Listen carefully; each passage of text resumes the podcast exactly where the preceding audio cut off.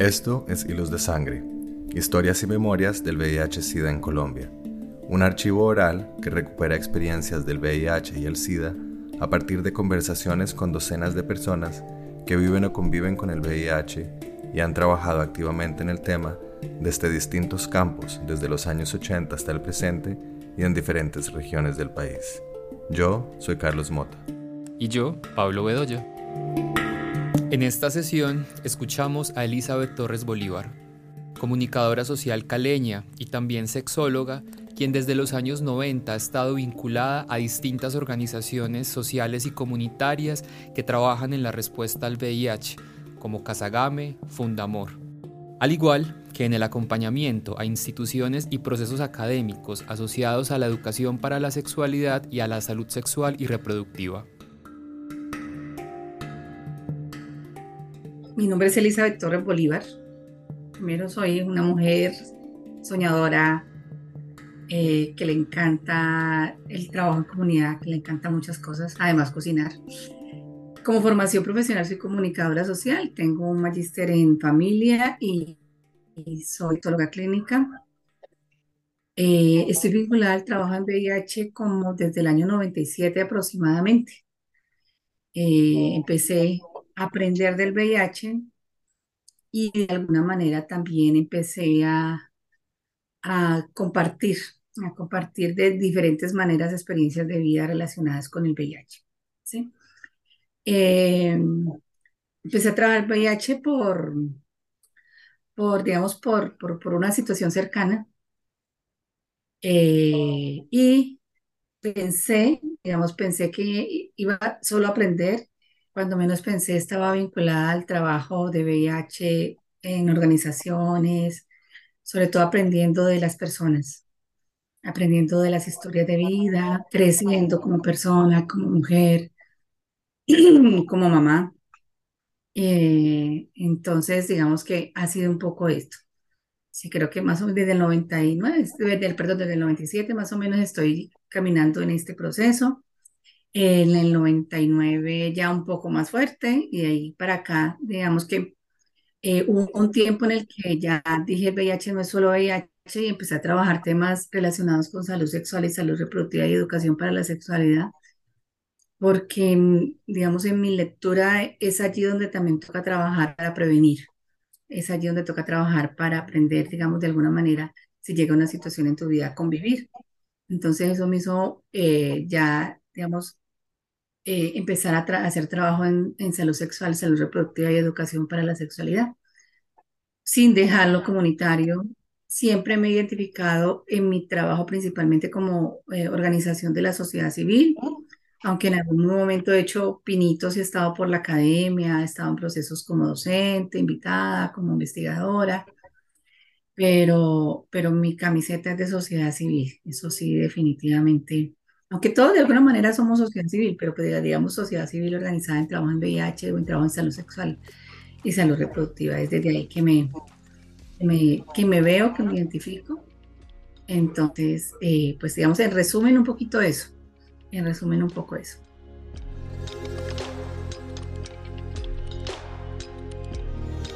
Cuando hoy en día uno hace asesorías y a veces le cuenta a las personas cómo era antes, ¿sí?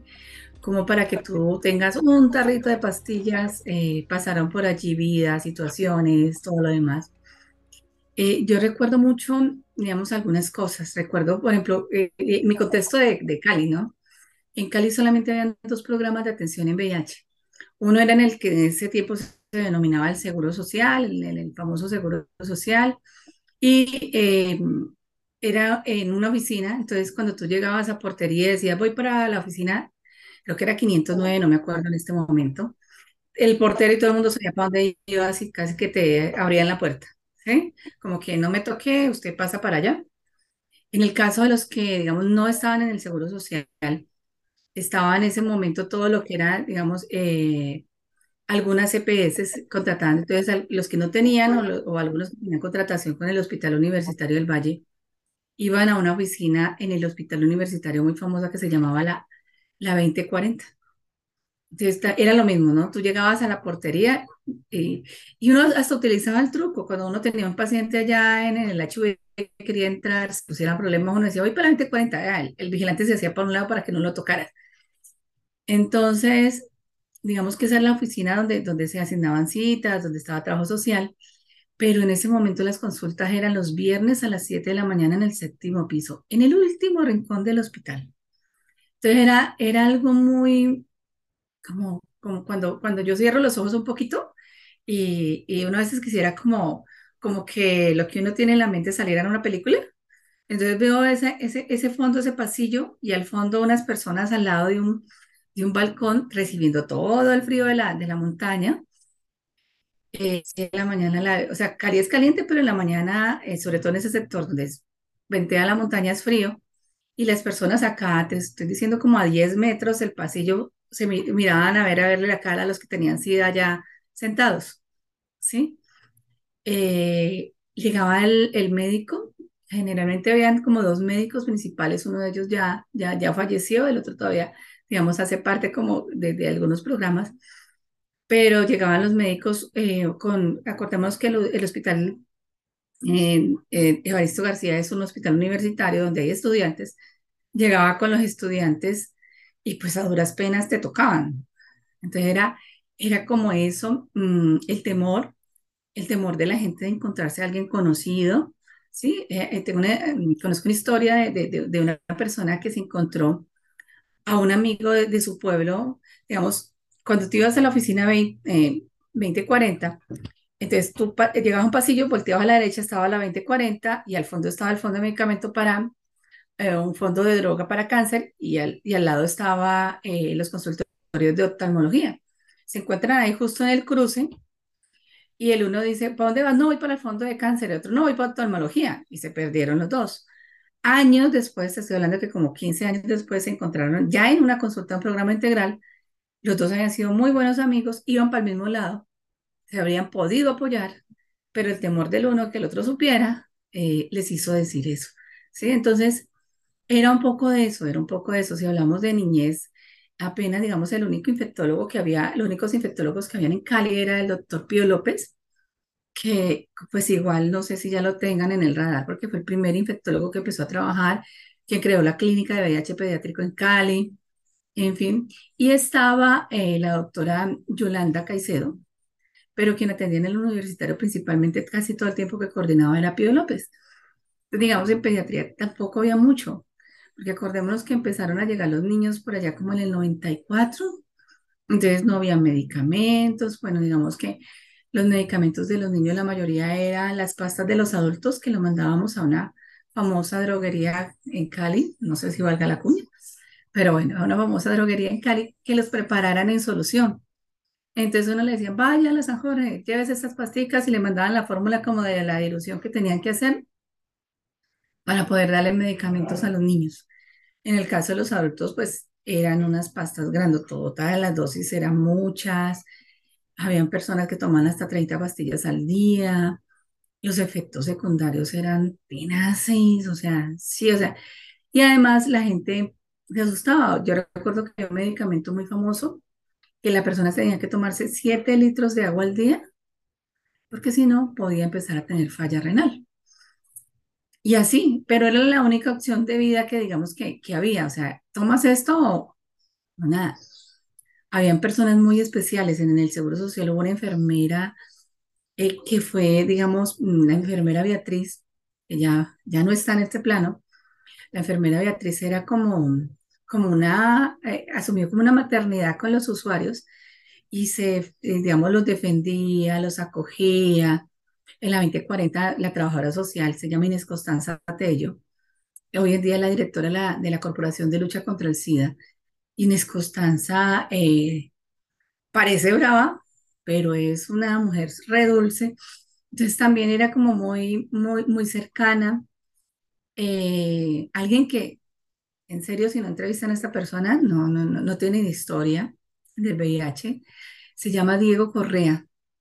Diego Correa espero que haya salido en las anteriores charlas, Diego Correa es el psicólogo que formó los primeros grupos de autoapoyo y apoyo, yo creería que casi que en Colombia, o sea, y Diego, aunque era psicólogo del hospital universitario, digamos, no para VIH, era psicólogo en general, Diego nos llamaba, ay, tengo una persona que acaba de recibir el diagnóstico, pasa esto. Y así fuera a la hora del almuerzo, le abría cupo y, y lo atendía.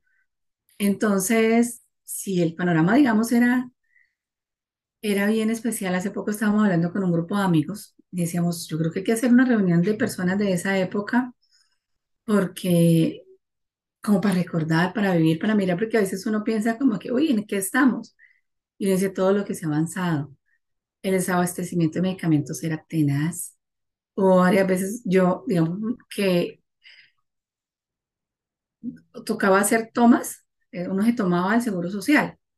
Y entonces no solamente iban las personas viendo con VIH, sino que trabajaban en VIH o el primo y el amigo, pero todo el mundo se ponía montañas porque pues si llegaba allá los medios y te veían allá, entonces tú podías tener VIH o no, el del lado podía tener VIH o no, pero todos los que estaban allí tenían VIH porque estaban protestando. Yo digo, y nosotros yo no, no encontraba, por ejemplo, una foto de ese momento. Yo decía, si me viera mis hijos, dirían, mi mamá, usted era algo revolucionario, y ella como que se la pica de pacificadora y todo lo demás, pero, pero era un poco eso, era un poco, eh, alguna vez dijimos que íbamos a hacer un cordón humano en, el, en las canchas panamericanas, y eso es grandísimo, llegamos como 10, hicimos el cordón y le pedimos a las cámaras que enfocaran a los 10, quedó el cordón humano, pero pues digamos que necesitamos hacer impacto, entonces lo mostraron. digamos que, que ese tipo de historias de vida hubo una en la Secretaría de Salud, en ese momento municipal, hoy en día distrital de Cali, hubo una enfermera que pues tampoco está en este plano ya, Marlene Ibaos.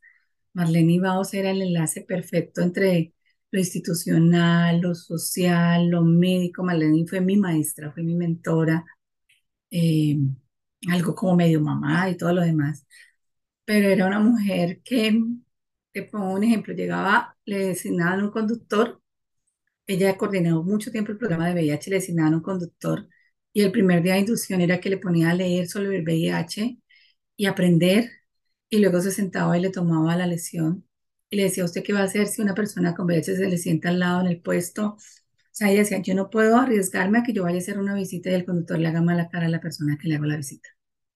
Entonces, digamos, cuando tú empiezas a hablar y cuando yo empiezo a hablar de todo esto, yo digo, escucha mucho. Yo creo que, que en unos años me voy a dedicar a escribir, espero que la memoria me dé, o si no empiezo a recoger todas las entrevistas que he hecho para recoger.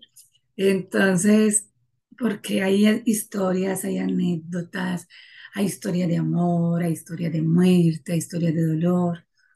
Y uno dice, wow, cuántas cosas han pasado y, siguen pasando, ¿sí? Y siguen pasando. Te pongo un ejemplo, uno dice, no, no, no tiene sentido. Hace poco y por eso te pedí que pasáramos la entrevista porque anoche nos, allá nos llegó una señora, una chica, no es una señora, es una chica de Guapi, eh, diagnosticada la EPS en la que está afiliada le da tiquete aéreo, la recogen en el aeropuerto y cuando la llevan al hotel le dicen está cancelada su, su, su, su, su reserva. Es una chica de 23 años, de guapi, sola, aquí. ¿Y ahora qué hago? O sea, amanezco en la calle sin, sin, sin dinero. Entonces, tú tienes que, pues si conoces quién llamas, haces la gestión, volteas, llamas a la super, llamas aquí, llamas acá. Y digamos que que tú dices, siguen pasando cosas que duelen, ¿sí? No es que haya dejado de pasar en otras dimensiones, pero siguen pasando cosas que duelen. Hemos mejorado, han cambiado. Eh, casi siempre en los programas ya se cuida mucho que el personal sea muy humano, que el personal entienda que el VIH es una situación como cualquier otra, pero tampoco que lo minimicen y decir, ay, no, eso no es nada, porque sí, para quien recibe un diagnóstico, sí es. Y yo le digo a la gente, mire, es que esto puede llevar 30 años diagnosticado, pero es su diagnóstico. Esa persona lleva 30 minutos o 30 días y tiene todos los miedos, los mitos, los estereotipos de qué ha pasado allí. Entonces, a mí no me minimicen porque usted en el, en el 80 y pico lo vivió y era diferente lo que está viviendo esta persona ahora. Porque son situaciones que duelen, que siguen doliendo, que siguen generando miedo. Y bueno, donde se me pone aquí, yo me quedo hasta las 4 de la tarde porque me apasiona el tema.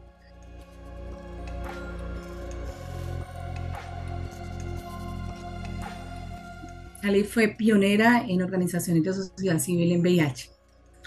Voy a nombrar las que me acuerdo en este momento y te voy a, te voy a contar. Eh, quien, quien trabajaba o vivía con VIH tenía programa toda la semana, ¿sí? Entonces te pongo un ejemplo. Los miércoles era reunión de apoyo en DASFE. DASFE fue fundado por, por, por chicos viviendo con VIH y DASFE tenía principalmente un enfoque educativo. Inclusive crearon juegos de VIH, ¿sí? Entonces, eh, era, entonces tú te encontrabas en DASFE y estaban los chicos, pero también hay mujeres. eh, recuerdo como una trabajadora social que, que hoy en día trabaja con personas en situación de calle, Nayebi, que eran como las, las mamás de los muchachos allá. Porque es que hay una, hay algo bien especial, ¿no? Y es que muchas veces eh, hay un escrito que yo tengo por ahí en, en borrador que se llama Cuando el VIH y la homosexualidad toca tu puerta. ¿Por qué? Porque resulta que muchas de las personas viviendo con VIH, su familia no sabían que eran homosexuales. Y al descubrirse el diagnóstico de VIH, muchas veces se descubrió o dijeron o su homosexualidad. Y hubo familias que eh, rechazaban y rechazaban principalmente por la homosexualidad. Yo recuerdo una mamá que decía, a mí no me hable de esa cochinada, o sea, pero ¿qué tiene, cómo va a estar mi hijo? O sea, era, entonces, mm, cuando nosotros, digamos, trabajemos diversidad sexual desde, desde el saber que, que tu orientación sexual o tu identidad de género no tiene que ver con, que, con lo que eres conmigo, mi hijo, mi sobrino, mi amigo, es diferente. Entonces, digamos que de allí, entonces esas, esas, estas señoras eran las que acogían de pronto a esos hijos que se sentían rechazados por la familia en esos espacios. Había una, había una organización que se llamaba Fundesa. Fundesa fue creada por una psicóloga ella también es de esa época del 90, hoy en día es docente en la universidad, creo que es en la UIS, en, no mentiras, en la UIS no, es en, en una de las, de, la- de las pontificias de, de- de Bucaramanga, eh, María Fernanda. María Fernanda creó Fundesa y Fundesa tenía, digamos, un, un nivel un poquito como más, entre comillas, terapéutico, un enfoque terapéutico de apoyo, de acompañamiento. Era en la casa de María Fernanda, en San, en San Antonio, donde se hacían las reuniones, con su mamá que siempre estuvo ahí como que, uy, pues al principio pasa lo que pasa en la familia, usted va a trabajar en VIH y después termina pues como, como de alguna manera involucrándose todos. Estaba eh, una fundación que se llamaba Vivir Mejor. Vivir Mejor, eh, uno de los fundadores es Denis Silva, hoy en día Denis Silva es vocero de Pacientes Colombia, es el director de Colombia Saludable. En Cali, eh, todo el movimiento social le debe mucho a Denis, ¿sí? Denis tiene un carácter fuerte, es así, reón, es así como, como que, ay, no, qué pereza, pero, pero te digo honestamente, hay una deuda social con Denis, ¿sí? Porque Denis era el que tenía el carácter para ir y decirle al director regional del Seguro Social, lo voy a demandar porque se está matando a la gente. Y se lo decía y lo hacía y movilizaba. Vivir Mejor fue la primera organización que empezó a hacer encuentros nacionales y luego internacionales de personas viviendo con VIH. Eso era toda una experiencia de vida, o sea, porque primero llegaban personas, digamos, cuando era, llegaban entonces el uno con el otro, aprendían qué era, ah, es que tú llevas tanto tiempo, el acompañamiento, hasta los noviazgos, de todo había en los encuentros, ¿sí? Era especial porque la mayoría de chicos que iban eran chicos gay, sea, chicos heterosexuales, sí, me acuerdo en este momento que se reconocieran como heterosexuales uno o dos. Y cuando empezaron a llegar las mujeres a los encuentros, algunas pensaban que iban a conseguir novio en el encuentro como los muchachos y no, pues la, la oferta no era tanta, la oferta no era tanta. Entonces, eh, Vivir Mejor hace un proyecto con la Secretaría de Salud Departamental en cabeza de Marta Castaño, que también es una enfermera pionera de esa misma época, que todavía sigue vigente. Marta creo que ya este año se pensiona. Entonces crean un proyecto y, hacen una casa para mujeres, se llama Fundación Casa Game.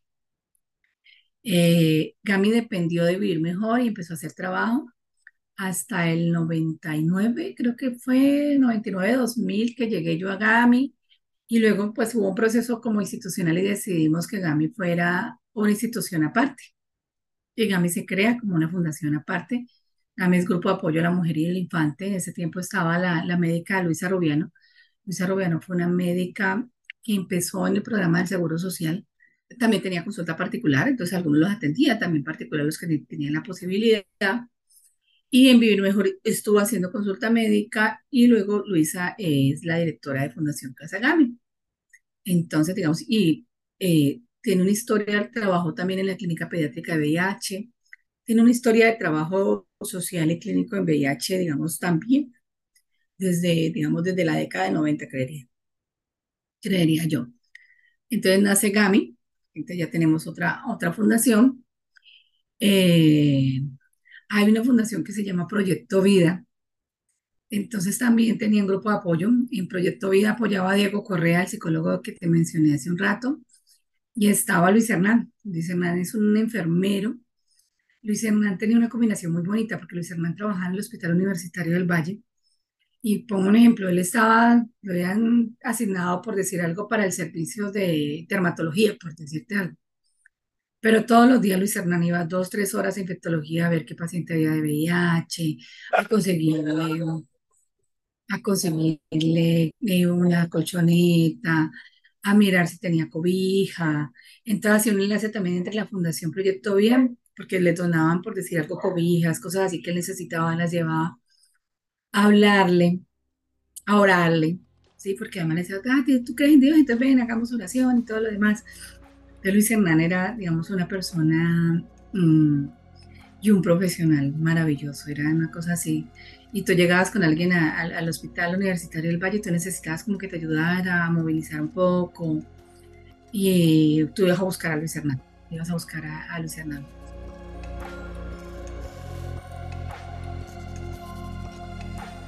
Estaba, digamos, como hogar eh, y eh, estaba, digamos, que un poco con la misma, desde la misma dirección de Bogotá.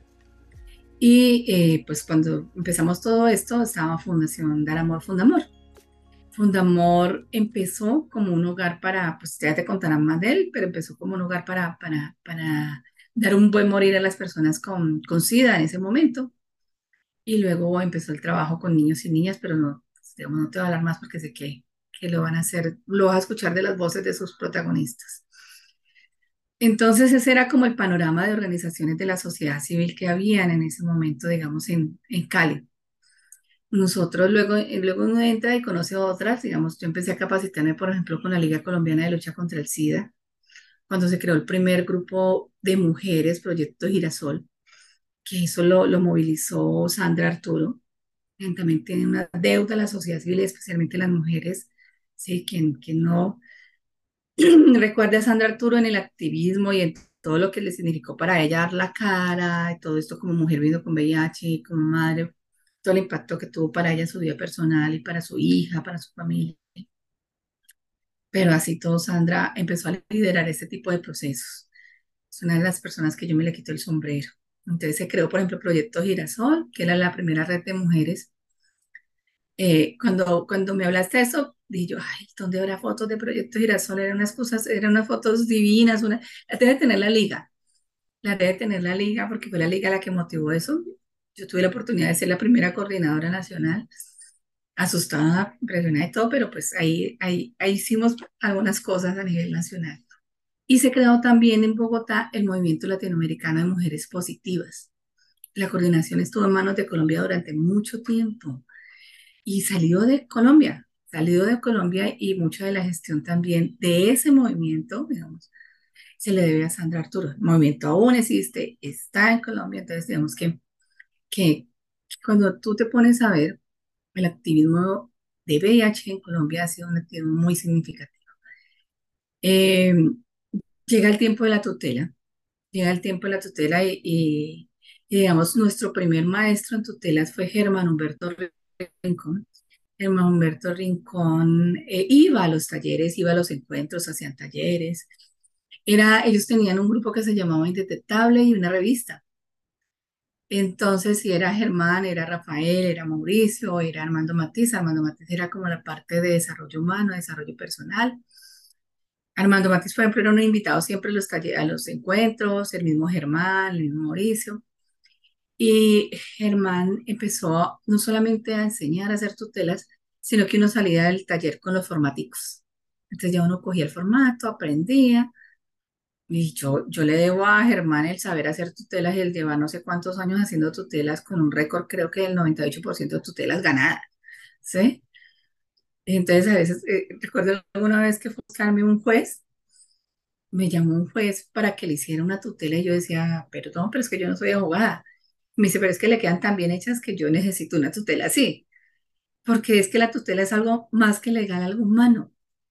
Los jueces no son médicos. Hoy en día han aprendido más, porque uno no puede decir hoy en día ya se le meten por un lado, por el otro. Antes, antes le comía más, más callado, pero hoy en día sí que meterle más sustento legal.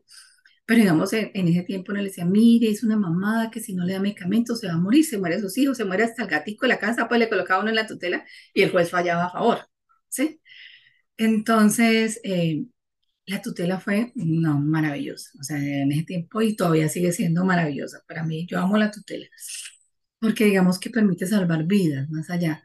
Y también, digamos, desde la ética, cuando a mí me hiciste tutela porque es que la arruguita de aquí ya no me gusta y eso me está afectando, yo no, qué pena, pues yo hago un ahorro y se, o se mira qué hace con la arruguita o hago una terapia para ver que, que la edad llega y que las arruguitas hacen parte de la vida de uno, bueno, en fin.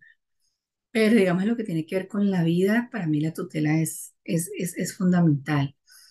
Entonces, digamos que llega la tutela, nos volvimos abogados de tutelas, entonces ya uno sabía hacer la tutela, sabía hacer el desacato, llegaban personas que tenían hasta 30 desacatos y todo lo demás. Entonces, sí ha sido un poco como, como eso, ha sido participar en procesos de salud. Entonces, digamos, cuando todo fue, hubo los famosos, eh, eh, cuando se declaró la emergencia social que se iba a declarar, entonces el grupo de activistas de VIH en Colombia fue uno de los pioneros en trabajar, en motivar, unidos, digamos, Pacientes Colombia es coordinado por, hay varias organizaciones de personas viviendo con VIH, hoy en día ya, digamos, no somos los, las personas viviendo, la- la- las organizaciones de personas viviendo con VIH no somos los únicos de las, de, de- de pacientes, pues sí, a través de la historia se ha estado eh, cuando la, digamos, todo lo, lo de la ley estatutaria también se estuvo allí haciendo presión.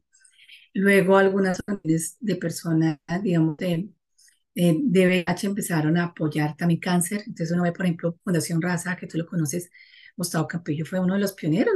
Con Gustavo, ya no me acuerdo en qué año, eh, pero se creó la Mesa Nacional de Cáncer y desde ahí yo estoy ahí con el proceso aprendiendo con Gustavo, que es otro maestro y se, se salió la primera ley nacional de cáncer, que, que yo me dice, wow, imagínate, el cáncer se descubrió antes que el VIH y el VIH tuvo muchísima legislación antes que el cáncer.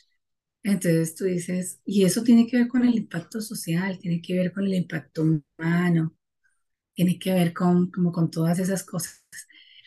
En esa historia de Cali hay, una, hay un personaje muy especial y era Sor Soledad. Sor, eso está viva Sor Soledad. Sor Soledad es una monjita de la comunidad de San Francisco, creo que es, bueno, de la Iglesia Milagrosa. Sor Soledad empezó a apoyar DASFE y Sor Soledad hizo un trabajo maravilloso de acompañamiento, maravilloso, ¿sí? Entonces, además que era muy abierta, no censuraba, entonces los muchachos no se sentían pues como que esa imagen religiosa iba a censurarlos por su orientación sexual, su identidad de género, entonces desde allí. Y cuando ya uno pasa a otro momento de la historia, pues llegan otras organizaciones como Lila Mujer, creada por Janet Valencia. Janet Valencia empezó sus pinitos en, en Gami. Janet Valencia era beneficiaria de Gami, empezó sus pinitos en Gami. Eh, llega, por ejemplo, digamos, organizaciones que aunque no son de VIH, tienen un trabajo en VIH, digamos, Santa María Fundación tiene trabajo principalmente con, fundación, con población trans, pero tiene un trabajo también en acompañamiento y prevención en VIH, de las que, digamos, en este momento. En algún momento Fundese, una organización eh, que se creó como para trabajar todo el desarrollo humano, desarrollo personal, educación para la sexualidad, también tuvo un trabajo con VIH, principalmente con gestantes. Y mira que en ese recorrido de los 90 se me olvidó una organización, es que a veces la, la- ellos son eh, ONG, pero son IPS, que es la Corporación de Lucha contra el SIDA, que también ha estado allí, digamos, en todo este recorrido ha hecho muchísimos procesos, pues digamos, su trabajo se ha estado muy enfocado a la prestación de servicios en salud, pero igual hay que reconocer, por ejemplo, eh, la corporación como la primera institución que formó eh, académicamente a personas y a profesionales en, en VIH. quienes tuvimos la oportunidad de hacer los cursos de VIH eran una cosa, o sea, uno como que todo el año esperaba el curso, porque eran tres días de aprendizaje, desde lo clínico, desde lo social, también desde reencontrarse uno con muchas, muchas personas, instituciones, y venían personas de toda Colombia, inclusive venían personas de, del extranjero.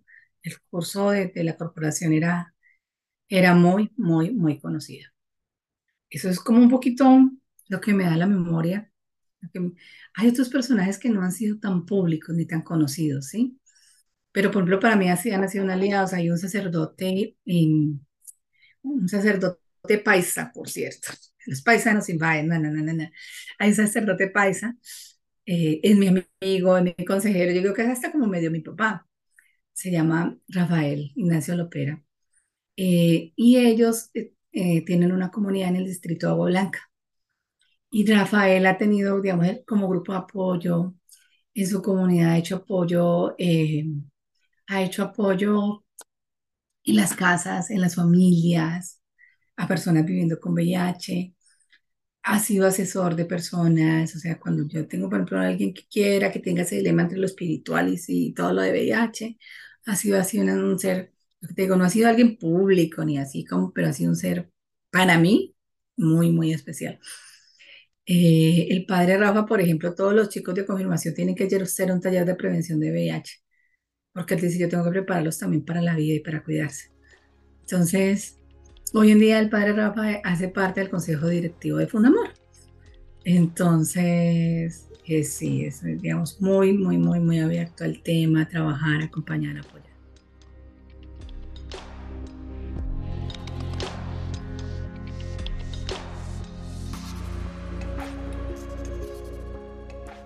Veces siento y con dolor que las nuevas generaciones desconocen la historia, ¿sí?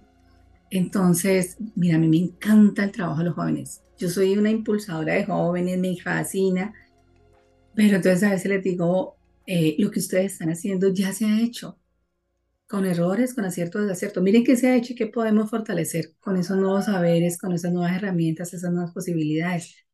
Pero no hay que desconocer porque no, es que yo hice esto, yo, eso ya se había hecho en Cali. Lee la historia, mira a ver. Entonces, como que, que podemos, sí, tienen, los jóvenes tienen muchísimo para dar, pero no se necesita invisibilizar lo que ya pasó, que ha sido mucho de la base para lo que está ahora. Entonces, es un poco eso.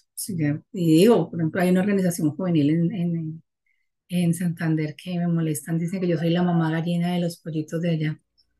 Entonces, porque sí, yo creo que un joven uno le da esto y eso le sacan una cosa maravillosa. O sea, no, eso yo creo que lo que yo me les pego mucho a los jóvenes, claro, esa energía no toca, ya uno después de los 50 toca tener esa energía, pues, digamos que, que desde allí.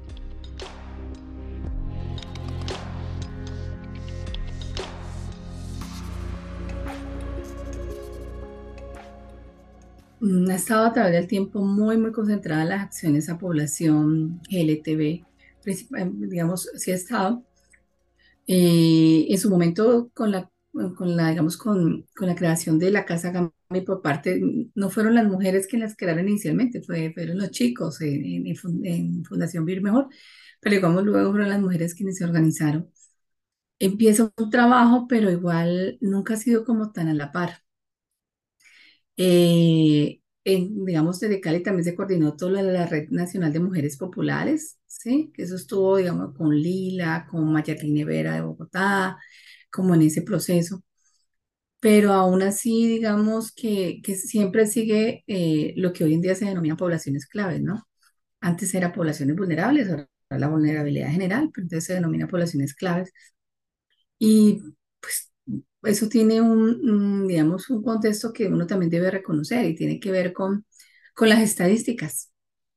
Las estadísticas siguen poniendo, digamos, eh, principalmente la población eh, mm, homosexual, la población trans, como en la cabeza de las estadísticas. Las mujeres que se reconocen, lo que reconocemos como cisgénero, digamos que, que no se evidencia mucho y ni se percibe la vulnerabilidad. Ha ido aumentando los casos, pero bueno, mamá Hubo un momento en el que fue muy fuerte en Cali la atención de prevención perinatal del VIH. A mí me encantaba, pero peleaba mucho con algo, porque allí en la atención perinatal, digamos, y ese ha sido un enfoque que se ha dado no solo en Cali. Entonces yo era una como decía, bueno, nosotros, y, y por eso creamos con, con Marlene el primer proyecto de acompañamiento psicosocial a gestantes con VIH, porque yo decía que a veces se le, se le veía a la mujer en, en los programas de prevención eh, de transmisión vertical eh, del VIH, se le veía como, como objeto reproductivo, ¿sí?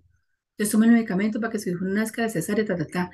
Pero el sentir de ellas, entonces uno, tenemos varios niños que nacieron sin VIH, pero son huérfanos por el SIDA, porque nunca se trabajó la adherencia de las mujeres por ellas, se trabajó por el hijo. Entonces cuando ya su hijo nace, no tiene VIH, ya no, o sea, como que, entonces yo decía, bueno, el sentir, hay una, una, una, digamos, una, a mí me, me motivó a tra- trabajar toda la parte terapéutica, un poco eso, conocer y, aprender a trabajar otras cosas, pero por ejemplo, ¿qué siente una mujer viviendo con VIH cuando está en una sala de parto con todas, se le pasan los hijos y a todas y le empiezan a lactar y ella dice, usted no vaya a lactar? Y todas las quieren decir, bueno, ¿y qué le pasa a usted? ¿Por qué no? Además que llega la vecina, ay, pobrecito su niño, la lactancia materna a lo mejor sí, es maravilloso, yo no digo que no, sino que si vieras mi nieto como está lindo, con solo lactancia materna, sí, yo no digo que no. Pero entonces, esa culpa de la mujer, eso no se veía, de eso no se habla. Desafortunadamente no se sigue hablando de eso. Entonces yo alguna vez empecé a trabajar con algunas, algo que le llamaba yo lactancia afectiva. Y era como lo ponías en tu pecho con el biberón y le decía, mira, hay mujeres que lactan, ya no, ya hoy en día no hablamos de mujeres, no hay personas que lactan y, el, y está el bebé o la bebé o el- aquí pegado y ellas la mirando, sí, no hay ni siquiera un contacto. Y yo le decía, eso le aprovecho más si tú le das el biberón, le hablas, le dices, te vas a alimentar, haces contacto visual con, con tu hijo, con tu hija. Entonces, es un poco eso. Que la vecina llegó, uy, no, ¿cómo le parece a la vecina que me un medicamento porque me dio un sangrado, X, Y, Z? O sea, era el truco de cómo decirle a la vecina o hasta la suegra que no sabía el diagnóstico y llegaba, ay, es que esta señora, vea, pobrecito mi muchacho, tuvo una esposa que, que ni siquiera sirve para darle de comer a los hijos. Y lo digo porque lo escuché, ¿sí? Entonces, ¿cómo, cómo decirle, no, es que yo no le estoy dando porque estoy cuidándolo de un medicamento que me tomaron, que me dieron, en el momento de parto pasó esto, X, Y, Z. O sea, ¿cómo aprender a, a sortear esas cosas y no sentirse mal y no sentirse culpable? Pero cómo aprender también a tomarse el medicamento embarazo por ellas, no solo por los hijos, ¿sí? Entonces, cuando, cuando tú ves, tú dices, no, nos falta, nos falta bastante del enfoque, del enfoque diferencial. Yo, yo no hablaría del enfoque de género porque es que es, ¿sí?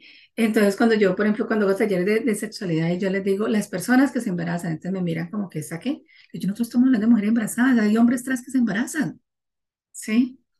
Entonces, pero es que era mujer, no, no era mujer, no se percibió como mujer, es un hombre embarazado, entonces para que no te enredes, habla de personas que se embarazan, de personas que lactan. Ya no hablemos de transmisión materno-infantil, porque no todas son mamás, son papás que gestan.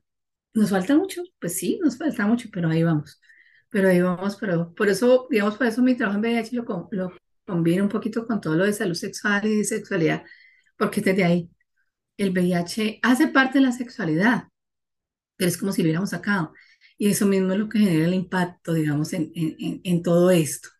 Eso mismo, digamos, cuando, cuando uno habla de VIH, eh, si lo miramos en, los 90 en el- y hasta casi ahora, el VIH nos pone a hablar de dos temas que, que uno necesita. Vamos a tomarnos un café y vamos a hablar de la muerte, ¿sí? Porque nos da trabajo. O sea, yo, por ejemplo, yo tengo una pelea tenaz con la... Soy una mujer muy prevenida en muchas cosas, pero para comprar un auxilio funerario me demoré como 10 años.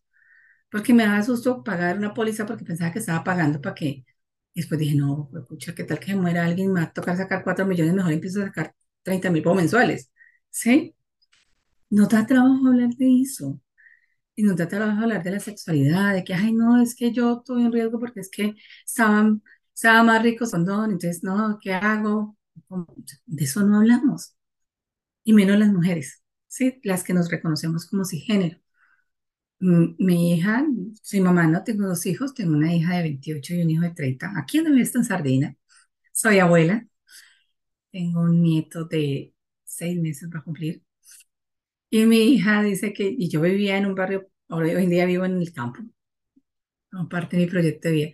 Y, y vivía en Cali, siempre viví en un barrio popular, siempre me encantaba, entonces era una cosa, sí me gusta.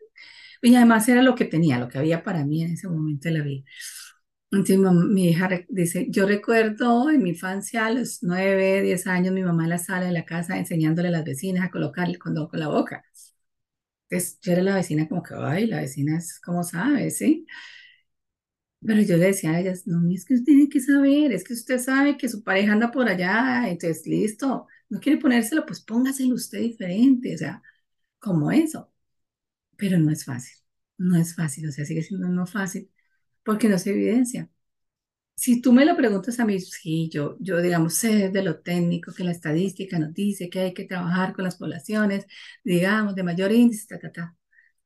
Pero para mí una sola persona es, es una vida, es una familia, es una historia. Entonces, el trabajar, por ejemplo, con, con las mujeres puede que no sean lo máximo en las estadísticas de VIH, pero muchas veces cuando tú ves, cuando una mujer falla, toda la familia te embarquea. No estás hablando de una sola mujer, estás hablando de todo su contexto. Y así pasa en la mayoría de casos.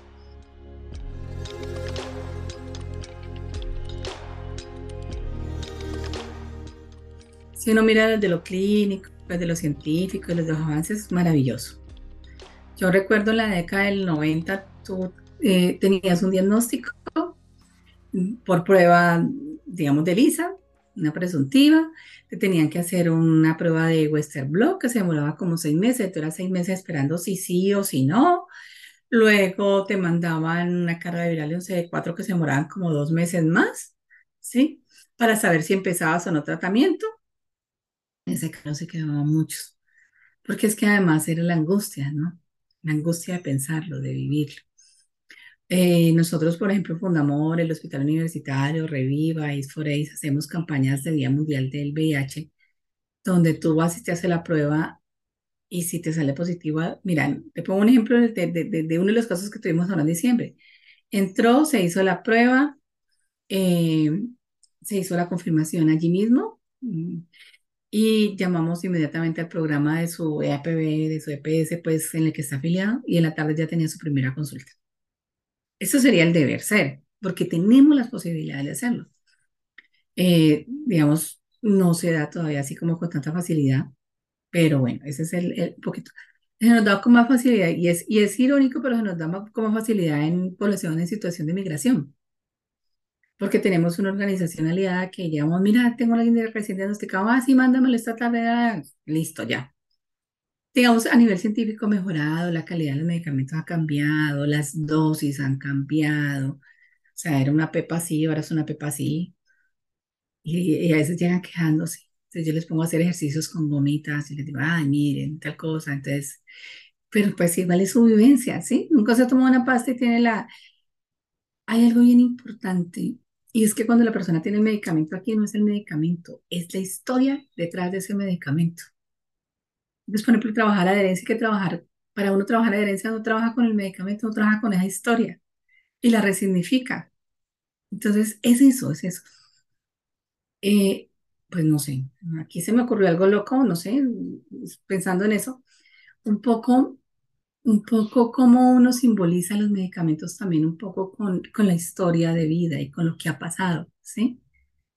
Con lo que ha pasado. Entonces, eh, un ejemplo, vos tenías un medicamento aquí y pensabas, así medio loca, yo pensando, Sidoso, hoy en día no tengo medicamento, pienso en vida, cómo se ha transformado también un poco eso. Eh, si lo miramos desde, digamos, desde sociedad civil, desafortunadamente el trabajo ha disminuido mucho. Y no ha disminuido porque no se quiere hacer, sino porque las personas de sociedad civil también necesitamos comer. Y los recursos para el apoyo en sociedad civil cada vez son menores. Entonces, si vos estás dedicado a dar apoyo y acompañamiento, porque la mayoría, ¿quién, va a solicitar apoyo? Quien no tiene la posibilidad de pagar un terapeuta. Pues termina recibiendo a alguien, a veces terminas hasta dándole lo del pasaje, porque no lo tiene. ¿Sí? Entonces, las, las organizaciones han tenido tendencia a desaparecer por eso, porque no hay financiación. Colombia no es un país priorizado para financiación. Y suena perverso. Muchas veces la financiación en el 90 la daban las casas farmacéuticas. La ley ya prohíbe que eso se dé. Entonces uno dice, sí, no, pero es que nosotros nunca, yo nunca recuerdo haber firmado un convenio con una casa farmacéutica a decirle a la gente que tomara ese medicamento, porque además la sociedad civil no es la que formula, pero la sociedad, y es quien se los toma, ¿no? Debería ser quien tiene las ganancias, pero la ley no permite que se haga apoyo, o sea, ni siquiera para cosas educativas. Sí ha disminuido un poco, de esa, no mentiras, un poco, no, bastante. Sí ha disminuido desafortunadamente, pero tiene que ver mucho con eso, tiene que ver mucho con eso. Hay una mujer que trabajó mucho en VIH que hoy en día está en Estados Unidos, creo que también te ha salido en el relato que se llama Ligia, también de esa época, Ligia es de Gami. Y cuando tú dices, bueno, Ligia, ¿qué pasó? Ligia tenía que vivir, tenía que mantenerse, tenía que sacar adelante a su familia. Porque pues no se puede, no se puede solo vivir de eso. Y si lo miramos a nivel de, digamos, de, de aceptación familiar, ha mejorado, ha mejorado con bastantes secciones. Todavía te llaman a decir, vea, es que tengo una persona con VIH, ¿a dónde lo dejo? Yo les pregunto, ¿qué le pasa? ¿Está enfermo? ¿Necesita hospitalización? No, es que yo tengo cinco niños y me asusto. Entonces ahí es cuando tú tienes que hacer la visita domiciliaria, contarles, mirarles y todo. Dicen, no, no va a pasar nada porque convivo contigo. Entonces, digamos, ha cambiado para mejorar la normatividad. Eh, hoy en día, digamos, las guías permiten que hayan equipos interdisciplinarios uno funciona mejores, otro no funciona tanto, pero bueno, pero los hay. Si tú te pones, digamos, a comparar la atención de personas crónicas de otros diagnósticos con las personas de VIH, pues yo me pongo a ver, por ejemplo, mi mamá que es diabética, todos los, o sea, mi mamá no tiene un programa de atención integral, dice, vaya aquí, haga esto, y uno le dicen, sí, y es mucho más riesgoso que el VIH. Pero el VIH sí, y la mayoría se han dedicado a que tú entres y vayas a todas las consultas y salgas de ahí con tu medicamento y listico, en un mismo lugar. Entonces, se ha mejorado, sí ha cambiado. Hay que seguir trabajando, sí. La prevención se ha disminuido mucho. A veces parece que la prevención fue la toma de muestras y entrega de condones y no va allí. Mm, en estos días me llamaba alguien y me decía, es que necesito una persona con VIH para dar testimonio. Y yo le decía, desafortunadamente eso está revaluado. Porque si se hace, mira, si tú vas a un chico viendo con VIH súper lindo, hace un testimonio, no, mira, es que tengo VIH. Tú le dices, ah, mire, no pasa nada, mire cómo está de bien. Hay que saber qué enfoque se le da. ¿Sigue habiendo estima de discriminación? Sí, sigue habiendo estima de discriminación. Y eso hace que muchas personas con VIH, por ejemplo, no sean tan visibles.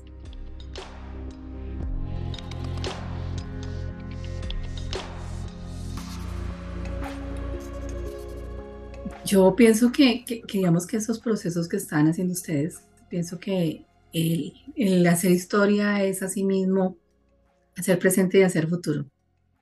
Porque digamos que si no sabemos de dónde, qué ha pasado con el VIH, si no conocemos las historias, que cuando tú te pones a ver son historias de vida, son historias de esperanza. Entonces abre una puerta tanto a quienes no lo viven como a quienes lo, lo viven o lo empiezan a vivir o a quien tiene un amigo, un familiar que, lo vive. Entonces siento que es eso. Siento que, el VIH es un reto, todos los días te pone a aprender, pero sobre todo te pone a sentir.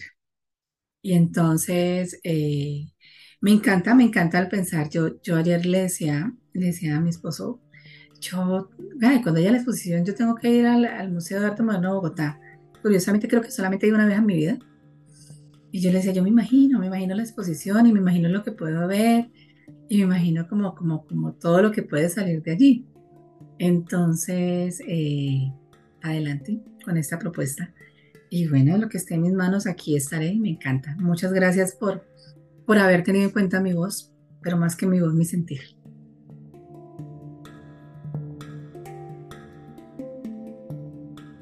Hilos de sangre Historias y Memorias del VIH-Sida en Colombia es un proyecto de Carlos Mota y Pablo Bedoya. Edición de audios, Juan Camilo Ortiz. Con apoyo de Penn Mellon Just Futures Initiative, Museo de Arte Moderno de Bogotá y Grupo de Investigación en Intervención Social, Universidad de Antioquia.